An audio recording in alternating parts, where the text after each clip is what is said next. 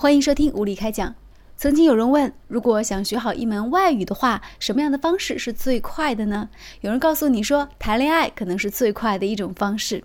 其实呢，这句话呢说来真的是有一番道理。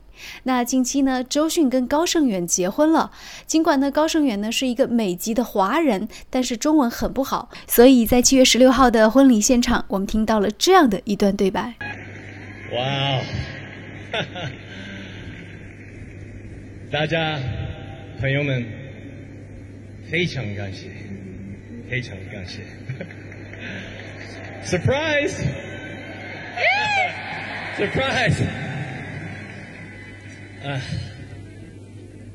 我本来不要跟你们说中文，因为我我很怕，如果我说的不对，如果我的发音说的不标准，呃，你们都不明白我说什么。这个故事太不好意思，然后我想一想，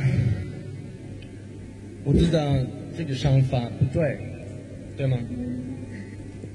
最重要的事情应该是我可以表达我的意思，而我要说的是最重要的事情，当然是爱。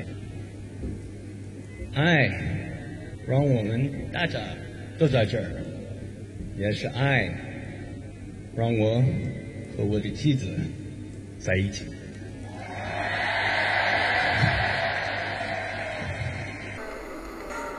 我周迅愿意嫁给高胜远，成为他的妻子，爱他，忠诚于他，无论疾病、健康。贫穷、富有、至死不渝，你愿意吗？I do。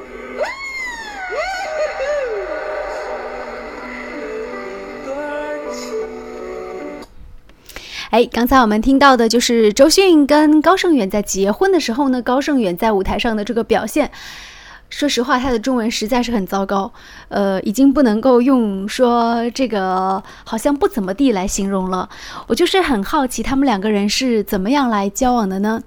据说呢，这个高胜远呢是虽然是华裔啊，但完全出生在美国，然后呢一直是有美国生长的背景，所以呢一直以来也没有怎么说过中文，而且在美国一直是拍美剧，也没有怎么拍过中国的电影。